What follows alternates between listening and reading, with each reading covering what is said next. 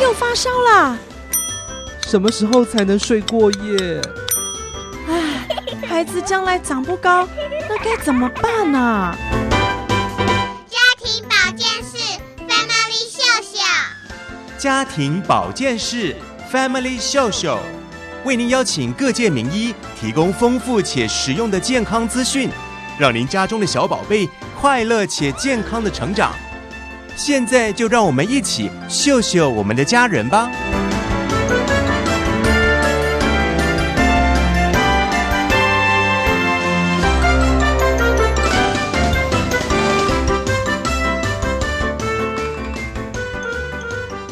欢迎光临家庭保健室 Family 秀秀，又到了每周五的这个时候，让我们一起来秀秀我们的家人吧！我是节目主持人文贤。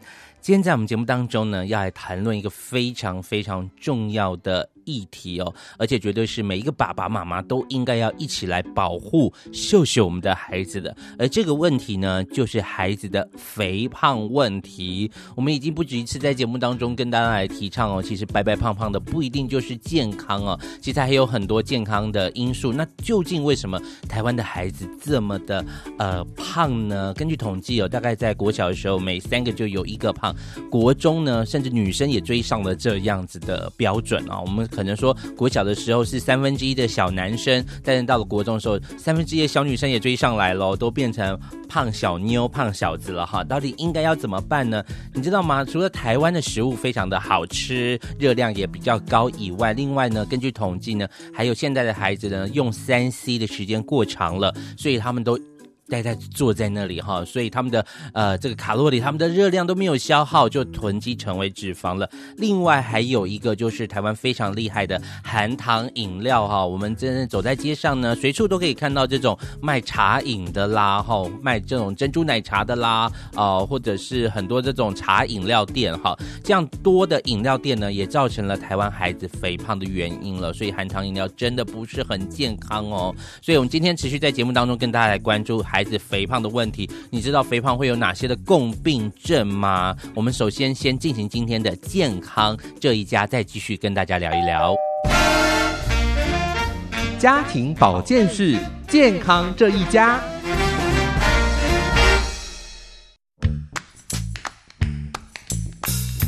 爸爸，你不要再给小宝吃甜的啦！你看他的脸都胖嘟嘟的。嗯，还好吧。能吃就是福啊！小时候胖不是胖啦。哎呦，你千万不要听这种话啦！这个吼，根据统计，小时候胖，有百分之五十的人会一直胖下去。啊，真的假的？吃一点点应该没有关系啊，又不是说常常这样吃。哎呦，就是有很多人有这种观念，这小宝就是会瘦不下来，而且更重要的还是要让他吃的健康啦。哦，好吧，那我先把零食收起来啦。对呀、啊，现在吃零食，等一下吃正餐，他又吃不下。也是哈，糖果、饼干的热量都好高哦。没错，还有啊，这些糖果、饼干啊，总是提供给身体太多不必要的糖，就会累积在他的身体当中，真的对他身体很不好耶。是是是，我们全家都一起努力，吃得健康吧。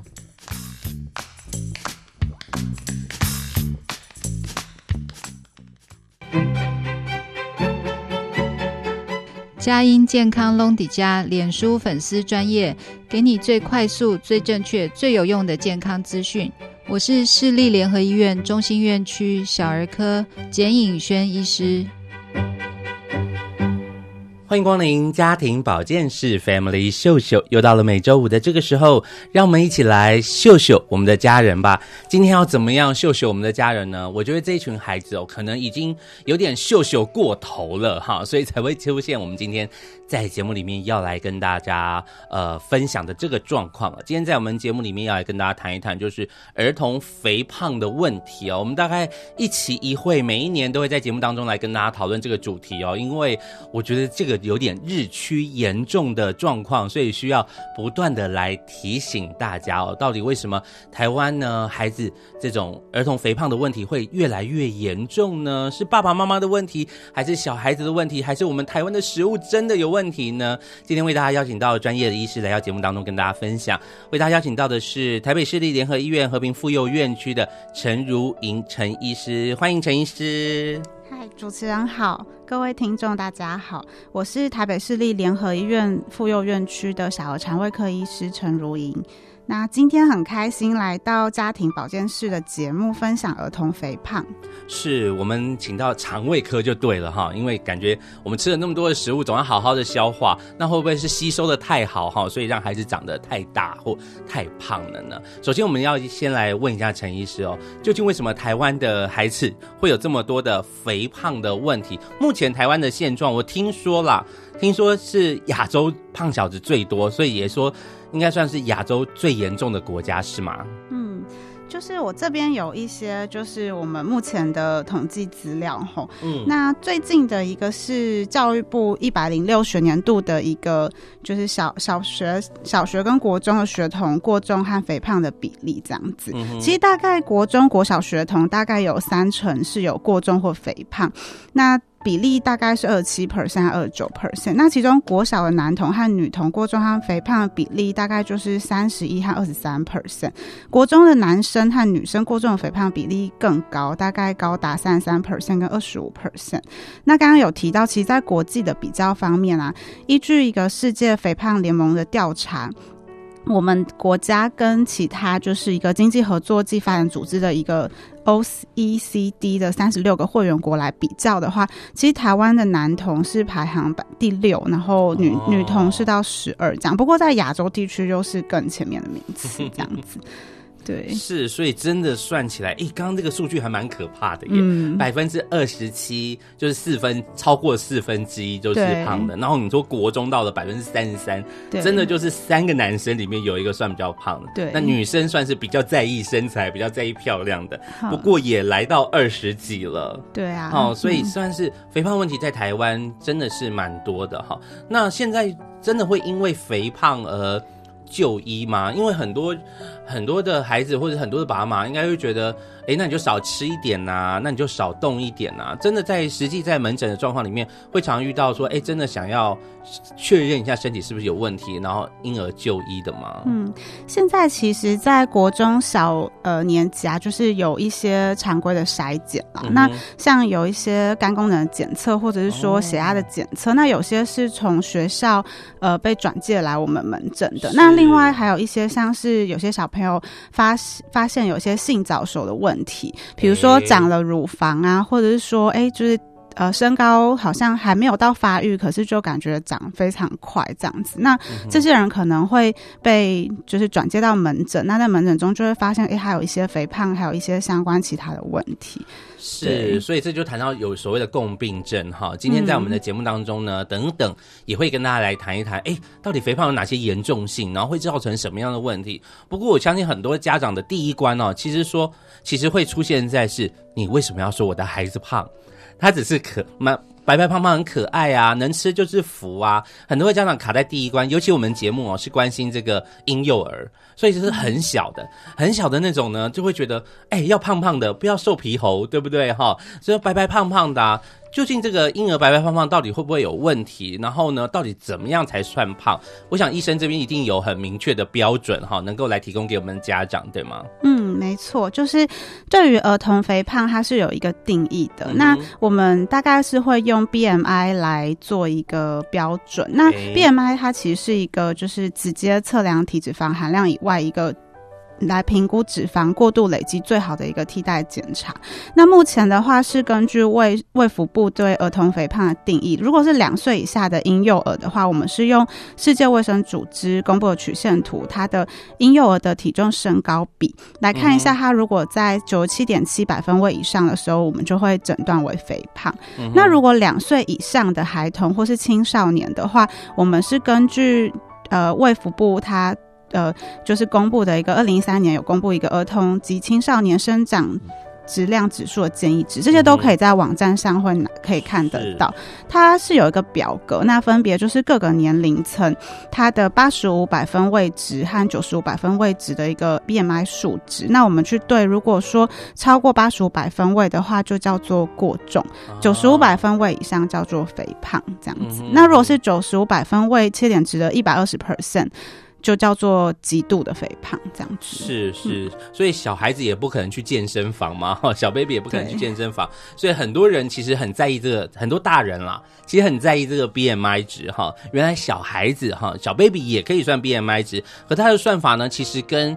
刚刚医生这样讲，我们就知道其实跟生长曲线比较像哈，不要跑到那种百分之九十九，呃，刚刚说九十七点九哈，很前面哈，超标了啊，或者是掉到很后面，就是真的太瘦太瘦太瘦了哈，有点营养不良的状况啊。其实，在两岁以内呢，都是可以接受白白胖胖的，对不对哈？其实还算不要太。夸张的话，都还是算 OK，因为他也没有办法健身嘛，哈、嗯。然后他的营养呢，大部分是快速成长期，但到两岁之后呢，哎，可是很多的孩子还是持续的很白白胖胖啊，还是持续的这个呃，看起来就是肉肉的哈。这个时候你就可以上网，刚刚医生说的，网络上有表格。其实，在每一个年龄层，其实它的标准值不一样。对啊，你不能用大大人的标准说，哎，就是二十、嗯，BMI 就是二十，好，就是二十三，哈，等等的哈。其实网络上对于大人跟小孩有不同的算法，所以不能够用大人的标准来看孩子哈。那你觉得，呃，很多人都在问说，那为什么台湾的胖小子会这么多？这么多这个胖胖的小孩，从医学上或者是从医师的角度来观点，你觉得是为什么呢？嗯，其实现在啊，就是一个阴影的全球化和都会化结果啊。其实我们的生活周遭已经变成有一个致胖的环境。那因为随着饮食的西化，我们通常比较容易取得的食物是一些高热量、低营养的一些垃圾食物，这样子。是。那另外就是呃，三 C 和一些电视，就是现在很多小朋友主要的一些呃休闲活动，可能就是玩三 C 或是看电视这样子。这会跟肥胖有影响哦。对呀，因为他不活动的时间增加了，消耗的卡路里就减少这样子。那我这边还有另外一个，就是我觉得蛮。值得重视的一个报告啦，就是儿福联盟啊，他在二零一八年他公布一个儿童福祉的调查报告，那发现台湾的这些儿童青少年，他慢慢就是步向一个小肥宅的引诱，因为他们开发现他们呃喜欢盯荧幕，然后又喜欢吃甜食。那他这份调查里面呢，发现接近五成的。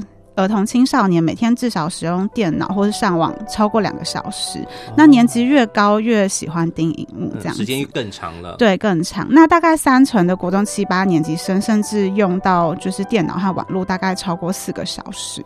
哦，对。那另外在含糖饮料方面，它也有一个统计，大概五成的小朋友每天都会喝一杯以上的含糖饮料，那超过四成每天会吃一次以上的甜食。那远远超过世界卫生组织，他们也有发表一个二零一六年的一个学龄儿童健康行为的研究报告。我们的是超出平均值的二点九倍跟一点八倍这样子。哦，其实是超出蛮多的。对，哎，这个饮料真的不是一个好东西哦，尤其是含糖饮料。嗯、你知道，小朋小朋友其实也不太建议喝茶嘛。但是你知道，在台湾有太多太多这种透康的饮料店哈，就是这个随行。呃，这该怎么讲？透康饮料店，我要翻成中文来跟大家，就是很多的这种茶饮店啊，随手两三两三步就一家，我觉得已经像那种便利商店一样哦，甚至连便利商店里面，你看整个饮料柜里面。哎，几乎没有什么可以买的耶，哈、嗯，在便利商店的饮料店，对啊，都是一整面墙都是饮料柜，嗯、然后选不完哈，甚至很多人说说会有这种选择的困难哈，选择困难症，因为不知道要买什么哈，不管是茶类啦、运动饮料，其实也都不好哈，因为都是含糖的，甚至有研究报告也指出，其实糖是癌细胞的食物啊，所以呢，其实糖真的我们摄取的糖分真的是过多了哈，所以哎，原来食物当然高热量的食物。物的获取太容易了，好，然后另外一个呢，就是，哎，这个虽然不是食物，可是它是你身体会让你身体定在那里不动的，哈，这个三 C 的产品跟电视的使用，不管是呃从小的这种两小时到后来，哎，国中生变四小时，越来越增加时间，你看你身体都没有在那边。都不动的话呢，只有眼，我们说现在世代是眼球世代啊，所以很多人只有动眼球而已啊，那你的身体就会重在那个沙发里面，或者重在那个椅子上，其实是蛮糟糕哈。到底该怎么办？第三个刚刚也讲讲到了这个含糖饮料哈，所以综合的原因造成我们胖小子这么多。哎，今天在节目当中就来跟大家讲，那到底应该要怎么办？我们休息一下，待会回来。来告诉你，肥胖问题到底会引发哪一些的严重的疾病，还有在医学上要怎么样来对抗跟对付。那更重要当然是在第三段节目里面会实际来跟大家说应该要怎么做。休息一下，待会回来。The summer wind came blowing in from across the sea. It lingered there. Warm and fair to walk with me. All summer long we sang a song and then we strolled on, on the golden, golden sand. Two amigos and the summer wind like painted kites. Those days and nights they went flying by. The world was new beneath a bright blue umbrella sky. Then softer than, then softer than that piper man, one day it called to you and I lost you, I lost you to the summer wind. The autumn wind. 回到我们的家庭保健室 Family 秀秀，我是节目主持人文贤。今天在我们节目当中呢，为大家邀请到台北市立联合医院和平妇幼院区的陈如莹医师，他是呃小儿肠胃科的医师，来跟我们谈一谈。儿童肥胖的问题哦，刚刚我们已经在第一阶段里面大概针对了儿童肥胖的这个我们台湾在全球的现况啊，然后为什么会有儿童肥胖问题，为什么会日趋严重啊？那在节目的这个阶段呢，我们再次欢迎陈医师。嗨，主持人好。呃，我们要来谈一谈，那儿童肥胖问题到底该怎么办哈？那很多有些爸妈可能会不以为意，就胖就胖嘛，他等他长大会运动就再去运动嘛，啊，他就喜欢吃，喜欢吃就让他吃啊，能吃是福啊哈。但是其实从医学角度来看，其实肥胖真的不是很健康啊，会引发哪一些的疾病？这这个阶段我们要请医师来跟我们分享一下。嗯，没问题。那我们在临床上其实会怎么样来评估一个肥胖的小朋友？吼，就是最主要的，其实带来给医生看，我们是除了这种单纯性的肥胖，可能因为饮食运动造成的，或。呃，其实还有另外一个叫做病态性的肥胖啦。病态性的肥胖，嗯，对。那这个病态性的肥胖大概只有占肥胖比例大概不到百分之一。不过这个是一个必须被发现的一个问题，因为它是因为疾病或是染色体啊、基因内分泌、中枢神经系统等等异常导致的。那所以我们在一些五岁以前，如果是极度肥胖，或者是说伴随有一些遗传性的肥胖症候群的特殊症状，或者是说他家族里面就有一个极度肥胖的家族史的儿童，我们就会建议接受一些基因的检测。比较常见的是像小胖威力症候群。嗯，那这种病人呢，他会身材比较矮小，手手脚比较小，有一些杏仁的杏仁状的眼睛，然后脸圆圆的这样子。那小的时候。就会有一些发展迟缓和低张力的问题。那在新生儿的阶段的时候，他们可能是张力问题，就是低张力，然后喂食困难、生长迟缓，体重不太容易增加。不过到二到四岁的时候，他们就会突然食欲大增，然后无法控制，对对食物无法抗拒，他就会一直吃，然后导致一个体重持续的增加，严重的肥胖这样子。是，所以你刚刚说的这个百分之一，就是包含了这个小胖。威力症嘛，对，对不对？哈，所以有百分之九十九，哎，都是这个有点后天，而且不是真的病态性的肥胖。没错。好，所以就是说，医生要来挑战我们这 百分之九十九的人啊，你不是真的真的先天有一点身体有一些状况，其实你的身体的状况是可以改变的。哈，那可是我们还是要来谈一谈，到到底会有哪些的影响呢？因为很多人就是不见棺材不掉泪哈，所以我们今天先把棺材端出来给他看。好，到底呃，如果啊我们持续肥胖下去，会造成哪一些的影响？在我们身体的机能上面，哪些方面会受影响？哈，而且甚至有些是不可逆的。没错。好，所以要请陈医师来跟我们解答一下，嗯，大概会有哪些的状况？好。我这边简单就是举几个常见的肥胖儿童肥胖的一个共病症哈，嗯、那最主要的其实就是大家耳熟能详一个代谢症候群啦。嗯、那代谢症候群它其实是一个危险就疾病危险因子聚集的现象，那它会明显增加成人罹患心血管疾病和第二型糖尿病的风险。这样，嗯、那在呃我们 BMI 大于九十五百百分位的这些青少年当中，大概有三十二 percent 他们就具有这个代谢症候群。哇，很高哎！对啊，那这个代谢症候群它是怎么样来定义呢？其实简单来说，就是肥胖加上高血压、三酸甘油脂过高、高密度脂蛋白过低和高血糖，后面这四个其中的两项加上肥胖的话，嗯、就是处于一个。青少年、儿童、青少年的代后代谢症候群的定义，嗯、对。那在成人可能会有其他，比如说腰围那些定义。不过在儿童的话，我们是用这个肥胖跟血压、血脂和血糖来看，这样子。嗯、对，那这个呃高血就是这些高血脂啊。高血压的问题呢，它其实也有可能导致后后续就是成年之后的一些心血管疾病，对，像是一些呃冠状动脉硬化啊，或是一些其他心血管的并发症。对，虽然说小小朋友呢，可能这些并发症并不常见，或是。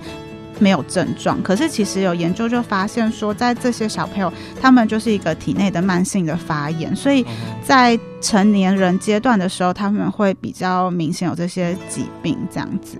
嗯哼，对。那另外的话呢，就是高血糖问题这样。其实，在肥胖小朋友，我们在门诊的时候会观察他的这个颈部和腋下这些身体的皱褶处，会发现如果今天是一个高血糖。的小朋友，或者是说他有一些胰岛素抗性的小朋友，他们身上会有一些呃叫做黑色棘皮症。那可能可能不知道的人会觉得说，哎、欸，他的脖子没有洗干净，这样怎么洗怎么洗，其实磨砂膏啊什么的，其实都洗不掉。主要这些其实是一个胰岛素抗性的一个皮肤的表现。对，对，他的意思就是说，呃，这这样子的。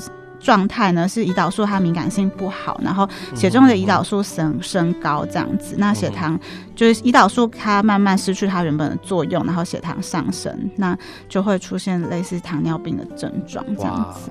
对，是，嗯。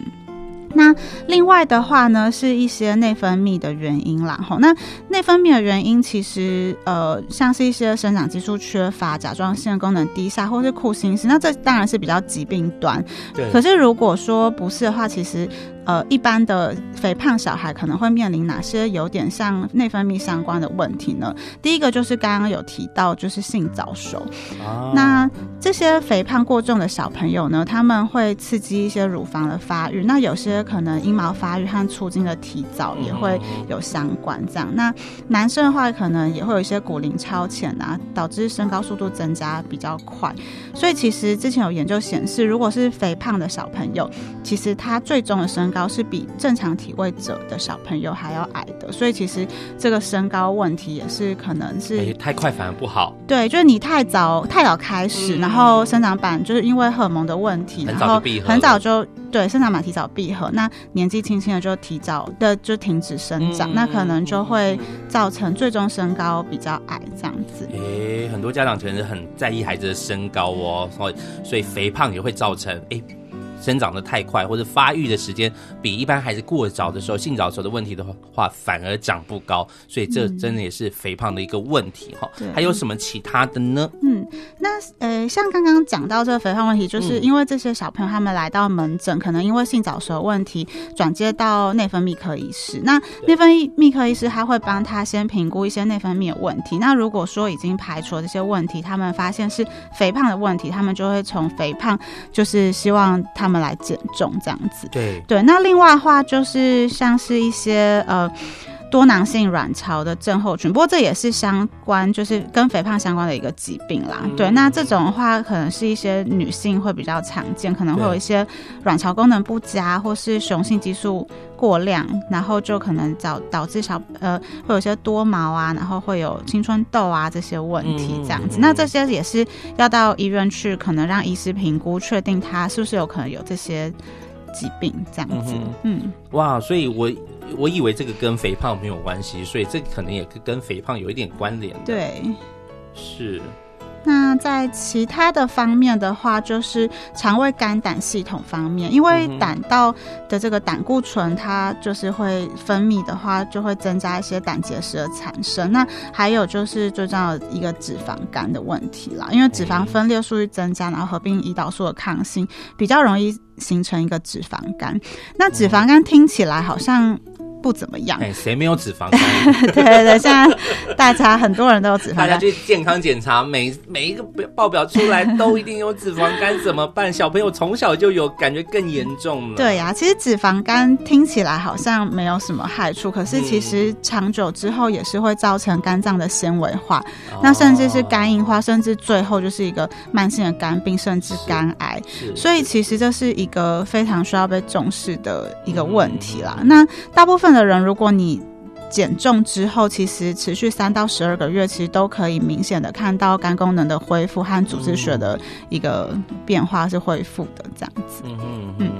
OK，所以哇，刚刚讲了好多，从代谢症候群啦、高血糖啊、内分泌系统的问题啦，还有女性特别容易的这个多囊性卵巢的问题哈，还有肝呃肠胃肝胆。哦，也会受到一些的影响。还有吗？还有的话，就是像是呼吸系统方面，有一些人会有一些呃睡眠呼吸终止的问题，可能造成睡眠的时候品质不佳，然后白天就会比较嗜睡，也会影响学习力这样子。哦，我一直以为呼吸呼吸终止这个打鼾啊，或呼吸终止是跟哎是跟过敏有关，以为我不是，其实是跟他的。体态有关，跟肥胖是有关联性的。对呀、啊，那在其他还有一些像是骨骼肌肉啊，嗯、有可能会因为体重的关系，对压力太大，造成一些踝关节、下肢关节的骨折风险。嗯、那神经系统或者心理社交方面，其实也会影响。就发现这些小朋友，肥胖小朋友比较容易有一些偏头痛啊、过动啊、注意力不集中的问题。那心理社交，他们可能在学校也比较容易。遭受到一些排挤问题，间接会造成一些焦虑、沮丧啊、自卑一些负面的情绪，甚至忧郁症这样。哇塞，胖真的没有一处好哎，真的没有一样好的哈。我们刚刚这样听下来哈，从身体当然没有话讲哈，身体的功能各方面，你看我们刚刚说肝胆肠胃、血糖、呃血脂哈、内分泌啊、性早熟，然后代谢，然后我们刚刚后面医生又补充了哈，真的你胖胖的到学校去哈，可能孩子要承受的压力，还有学校的一些体育课要动的课程，哎、可能他很快他就动不了了，他就。就累了哈，他的身体，因为他各个器官。这个身体太胖的话，他其实他的骨骼承受的压力哈，他的筋骨承受的压力是相对比一般的孩子来的多了。好，然后这样心理的因素，哎，内外交错，而且我觉得这个是一个恶性循环呢、哦。刚刚我们说的，啊、比如像呼吸中止症这种睡不好，早上没精神，到学校哎，怎么学习力不好，然后呢晚上又想睡，哎，整个这样一圈下来又睡不好，你看这个一个不好的恶性循环就诞生了哈。所以孩子肥胖问题真的是要严重起来。是蛮严重的哈，所以我们真的在孩子还年幼、很还很小的时候，其实就应该要好好来呃帮助孩子维持好的饮食习惯、好的睡眠习惯、好的生活习惯。那到底应该要怎么做呢？我们先休息一下，等等回来继续再跟大家聊哈。这个这个阶段可能讲的太严重了哈，现在大家收音机旁的爸妈可能比比剉啊，想说死定了死定了，到底该怎么办？没问题，继续锁定我们的呃节目哈。等等回来，我们就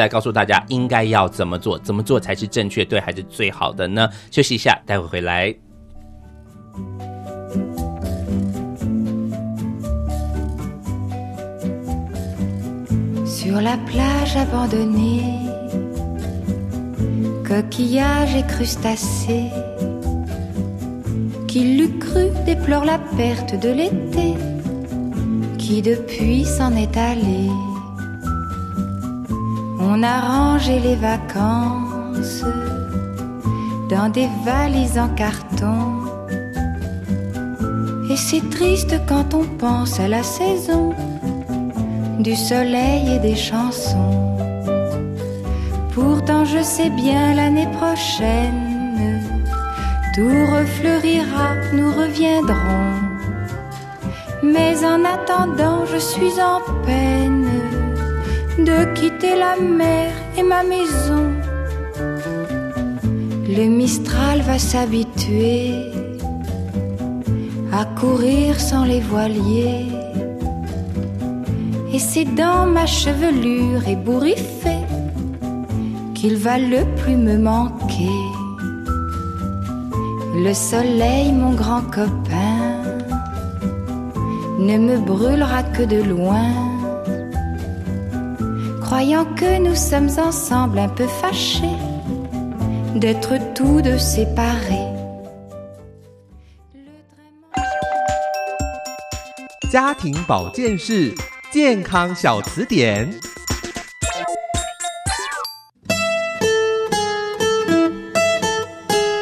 呃，各位听众，大家好，我是台北市立联合医院中校院区小儿科杜荣觉医师。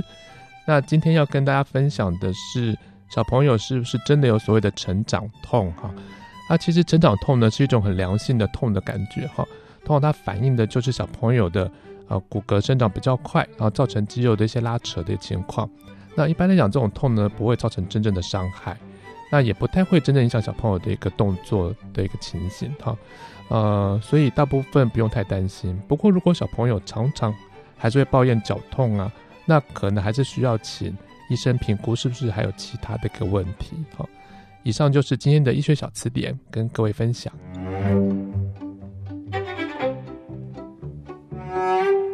为朋友们进行的节目是家庭保健室 Family 秀秀，我是节目主持人文贤，跟着医生一起来秀秀我们的家人吧。我们今天在节目当中真的是语重心长哈，语重哈，没有你的体重重哈，到底怎么回事呢？在台湾居然有这么多的胖小子哈，根据医师给我们的呃资料呢，到了国中生有百分三分之一的小胖子哈，女生可能都四分之一了，好，但是在呃国小的时候也是大概有百分之三十的。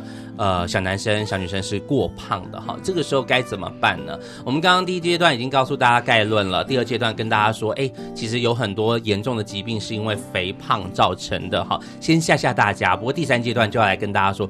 到底应该要怎么做呢？那给我们实际建议的呢是台北市立联合医院和平妇幼院区的陈如莹医师，他是小儿肠胃科的，想必应该会很在意怎么吃吧？好，再一次欢迎陈医师。嗯，好，谢谢主持人。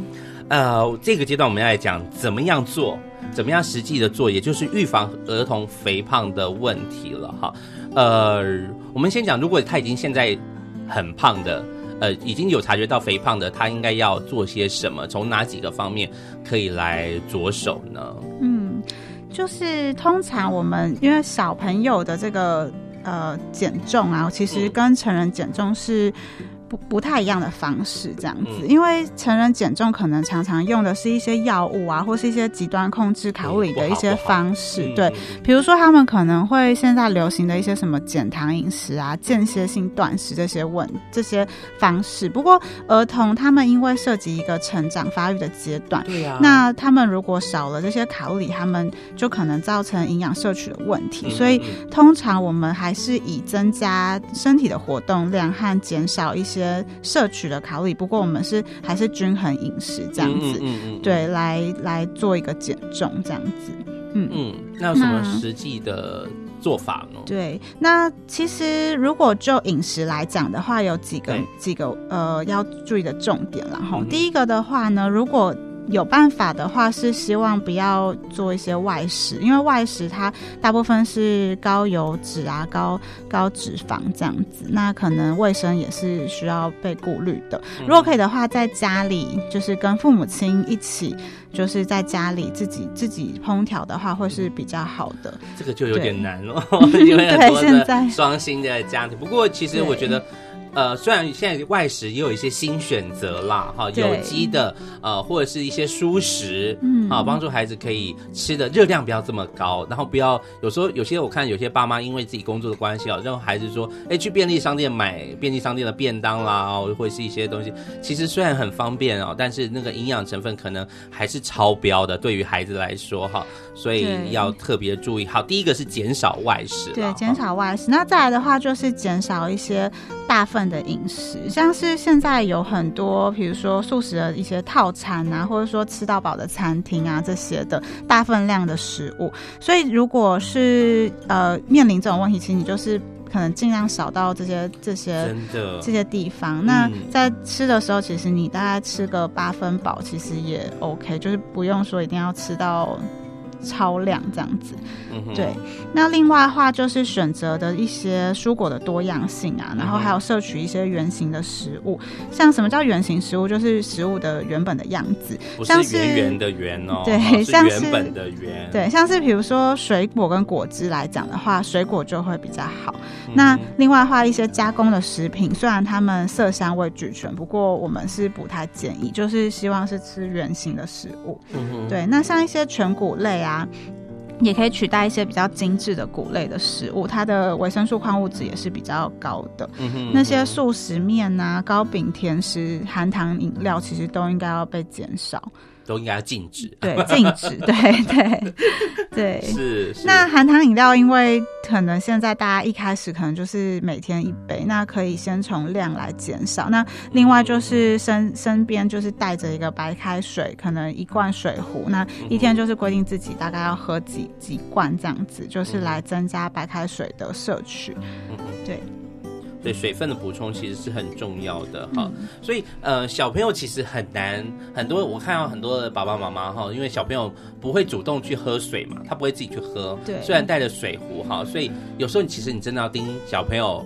把那个水壶喝完，你小朋友水壶其实也不多哎，他有时候一天喝不到五百 CC，其实算很少，对不对？从医学上有没有建议一天至少大概应该是要喝水分的摄取应该是要多少呢？嗯，其实不同年纪就是要摄取的水分的量是就是。不一样啦，对对对，所以可能还是要依据他的年纪去还有体重做建议，对体重，对没错，我们是会用去算。不过其实呃，大部分的话，其实如果已经是小学的小朋友的话，应该也是一天至少就是大概一千一千五百 CC 左右。嗯嗯。对，那国中可以更多。那其实是水分的摄取也跟就是你的就是排便这些都有关。有很多在门诊其实遇到蛮多就是不喜欢喝水、不喜欢吃蔬菜。菜小朋友他们也会面临一些像是便秘的问题，对，所以其实不仅是肥胖问题，其实一些其他的肠胃道问题可能也是一个必须注意的地方。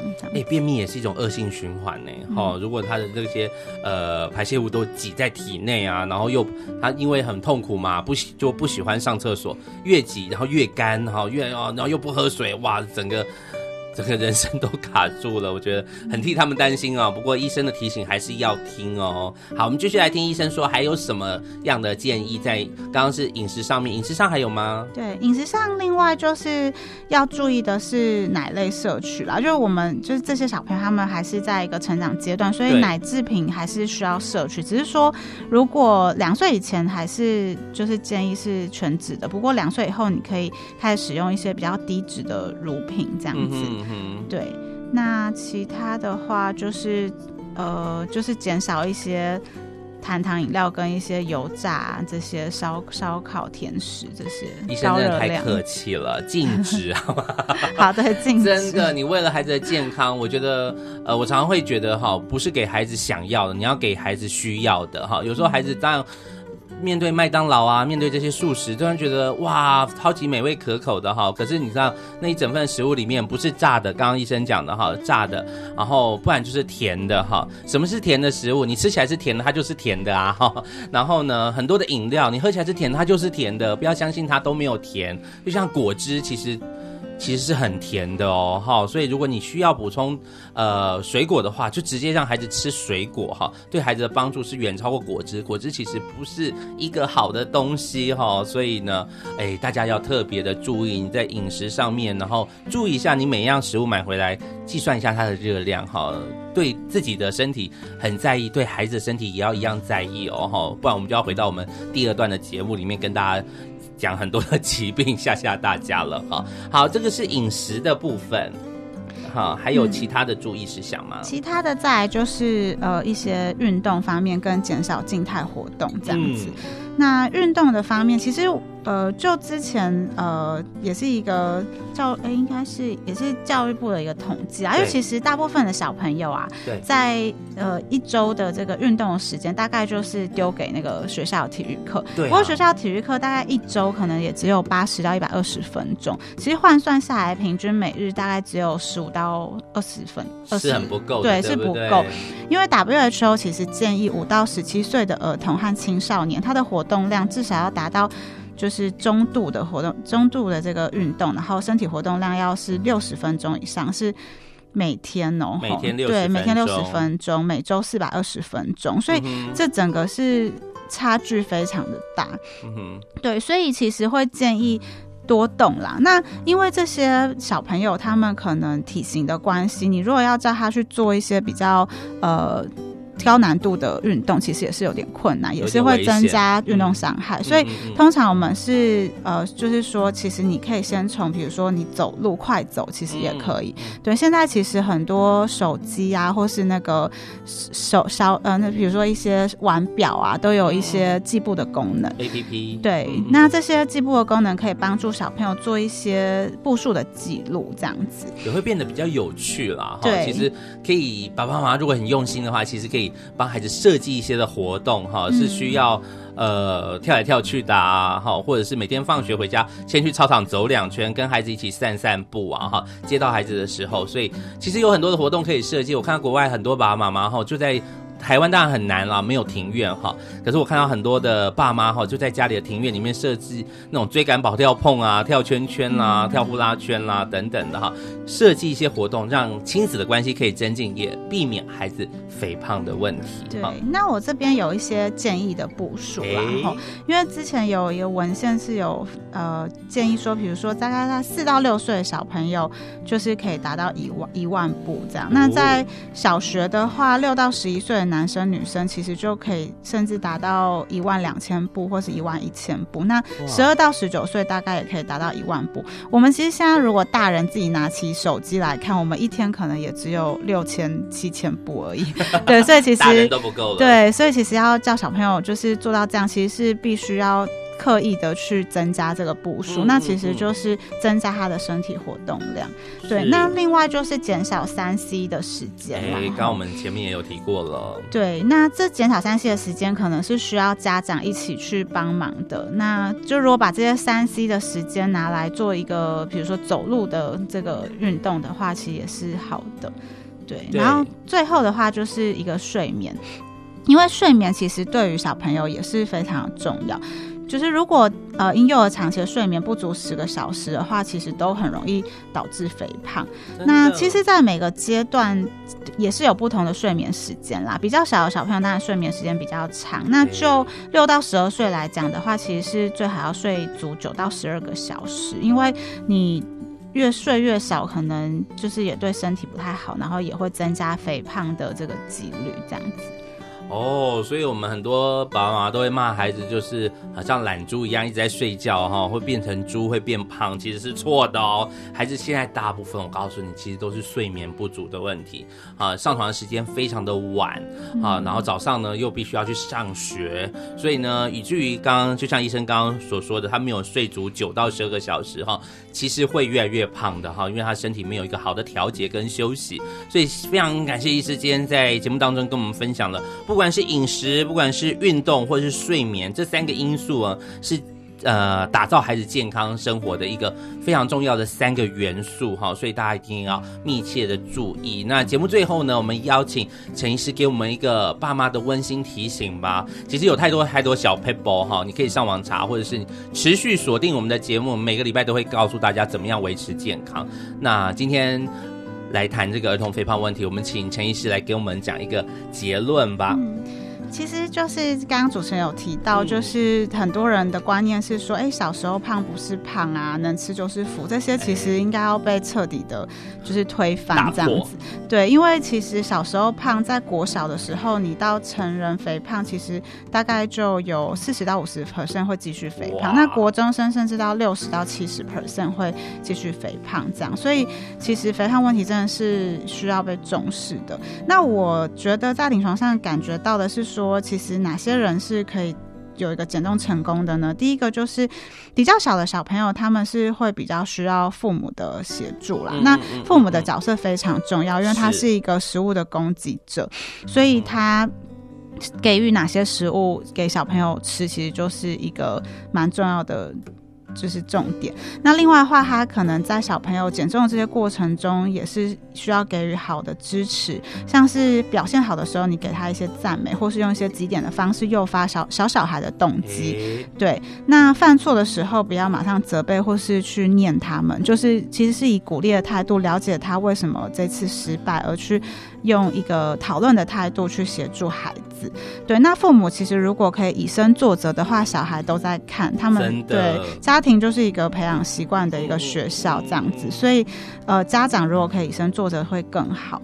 对，那甚至的话是跟孩子一起来拟定一个减重的契约，我们可以分成几个阶段。那如果没有做到的话呢，小朋友自己想一下说，哎，会我要被执行什么惩罚的 的状况这样子。对，然后我们做一个正式的文件在契约上签名，当成一个一个很重视这个问题这样子，可能会增加小朋友的动机。那如果是比较大的孩子的话，那就是自身的动机了。自身的动机其实发现，呃，在门诊其实发现蛮多成功减重，大概是就是国中的女生，因为她们可能开始可能注重对注重外外那个外貌外形这样。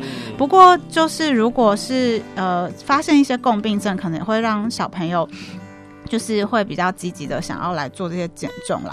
对，所以我是觉得如果有。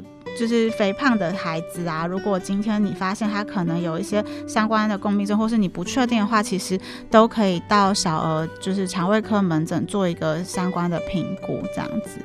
对，那我们妇幼医院呢，在九月中也会开启一个就是减重的门诊，这样子。那减重门诊的话，目前是主要，因为我们有跟那个呃政府的一个呃就是一个工位计划，就是服务。